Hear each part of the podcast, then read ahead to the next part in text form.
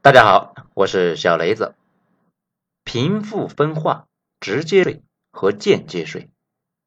文章来自于微信公众号“九编”，作者二号头目。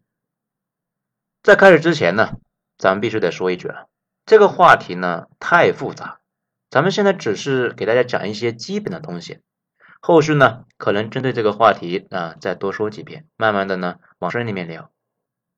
咱们首先得弄清楚一个问题：到底什么是直接税，什么是间接税？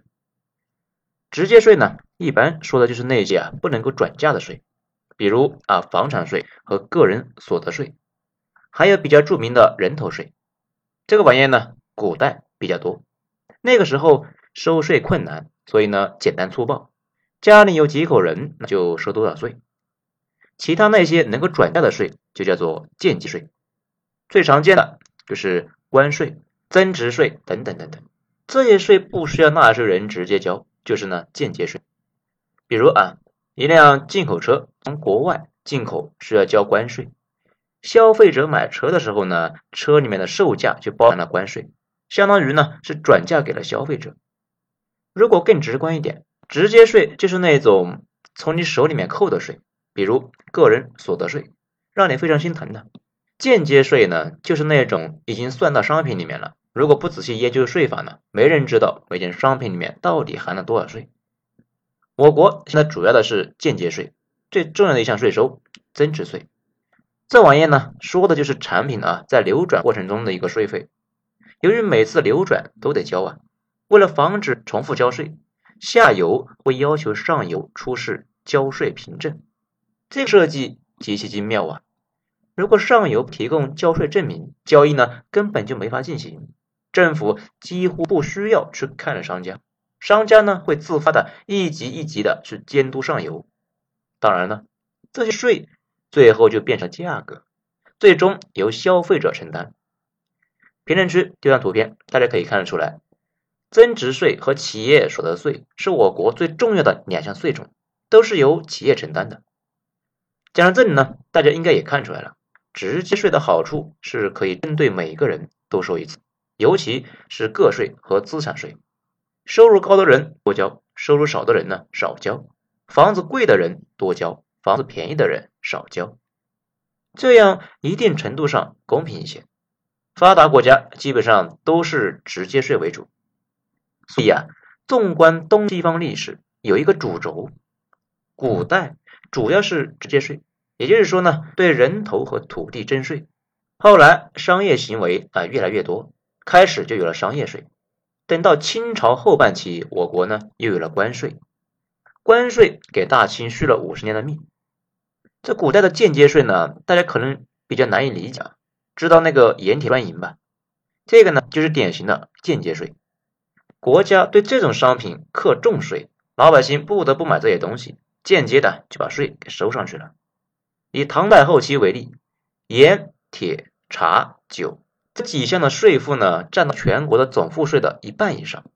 西方国家也是这个流程，古代它也是直接税，比如呢土地、人头税等等。后来商业兴起，开始直接、间接的税一起收。但是间接税有个毛病，比如咱们上面说的那个增值税，尽管收起来容易，但是啊，它造成商品价格上升，影响流通。此外呢，也造成企业压力过大，所以西方变发达之后，又进化到了以个税为主。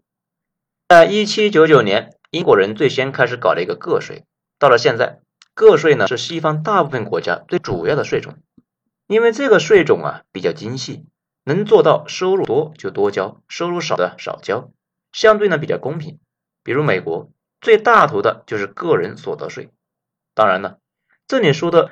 哪个税是主体的问题？没有一个国家只收一种的，只是说发展中国家一般以间接税为主，发达国家以个人所得税这种直接税为主。也就是说呢，收税这个事也是一种国家行政能力。发达国家行政能力强啊，老百姓收入也高，收上来的税能够覆盖征收成本。发展中国家能力差，老百姓呢也没钱。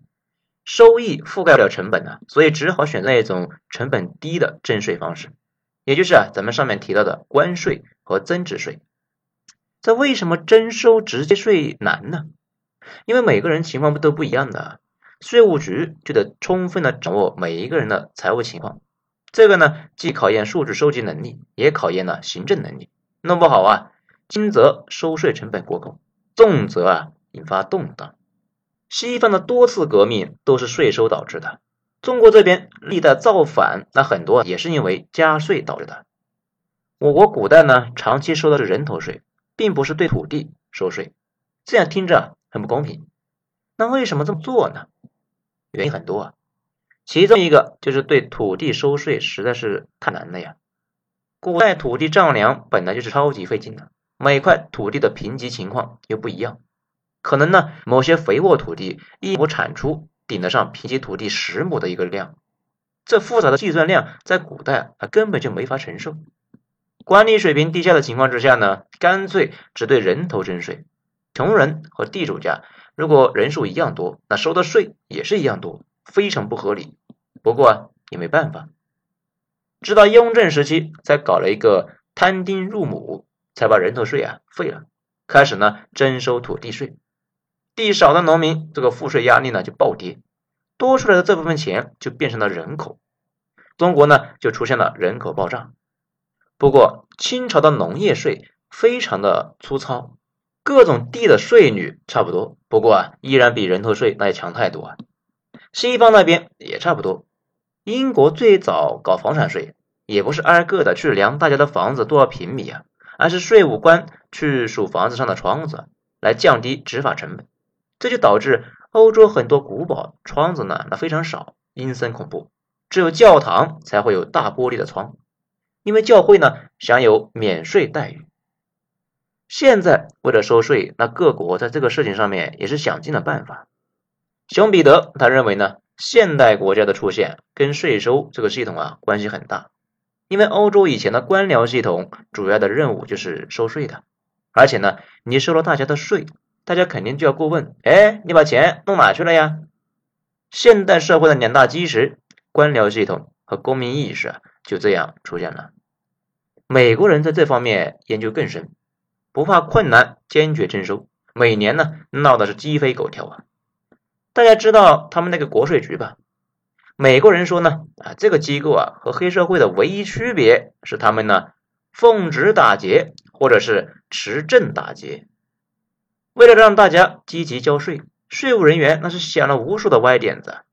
最重要的一点就是呢举报。和告发，这就很类似于我国汉朝时候的那个告敏令。你举报其他人偷税漏税，就可以获得啊百分之一十五到百分之三十的赃款奖励。在评论区也丢个图片啊，大家看一下美国国税局的一个网站截图，要求大家呢去踊跃举报偷税漏税的行为。这一旦发现啊有人欺骗税务局，AIS 呢就会上门。场面就跟突击队打那个恐怖分子似的，抄家式的征税，经常能够把人吓出个三长两短来。不过税警们那并不在乎，谁让自己是奉旨征税呢？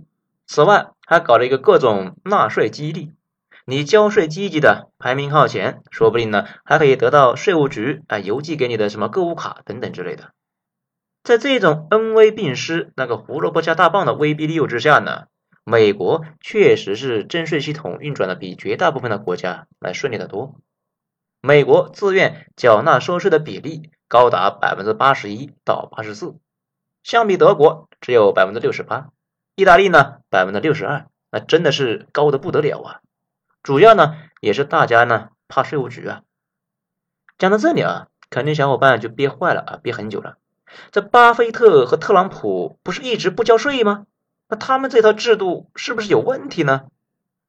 其实呢，法律这玩意呢，就跟个栅栏似的，不可能是挡住所有的人。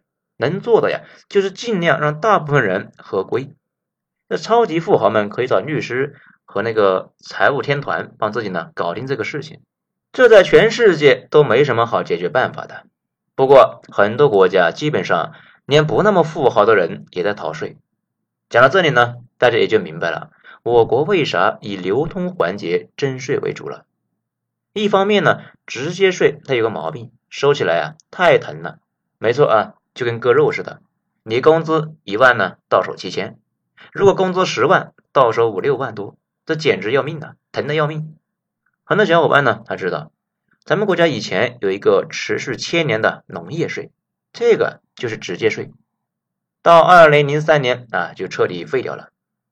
另外一方面啊，征个税成本太高，得养一大堆的税务人员，挨个的甄别老百姓的收入，这个工作量大的惊人呢，所以工作开展非常困难。这个不止我国有这个问题啊，发达国家一样有问题。美国在一九一三年个税也只占到总体税收的百分之一点五，经过这一百年法律变更以及税务局的不懈努力呢。终于啊，给干到了百分之三十五以上。也正是因为直接税啊征收太难了，所以大部分国家也都是居民收入到了一定程度呢，才大规模的从间接税转向直接税。我国还没到那一步。我国所以呢，现在的税负主要是压在企业身上。这也是为什么曹德旺说啊，美国企业的税负呢比中国轻。大家应该理解了吧？因为美国的税主要是个税，也就是个人承担，企业税并不高。中国主要是流通税，企业承担主要的赋税。这综合算下来呢，中美两国的整体赋税差不多。以二零一九年为例，中国的财政收入占 GDP 的比例为百分之二十八点一四，比美国的约百分之三十二点六六低了四点五个百分点。不过呢，我们还有一些隐形税收，比如地方财政的财政收入，并不是靠税收，而是呢卖地，卖地的这部分钱也进入了财政，跟税收啊差不多。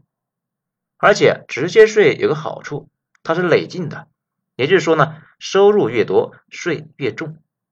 我国最高个税税率是百分之四十五啊，这已经很高了，但是有普遍违法的问题。比如薇娅这一次啊，十三亿竟然能够漏掉。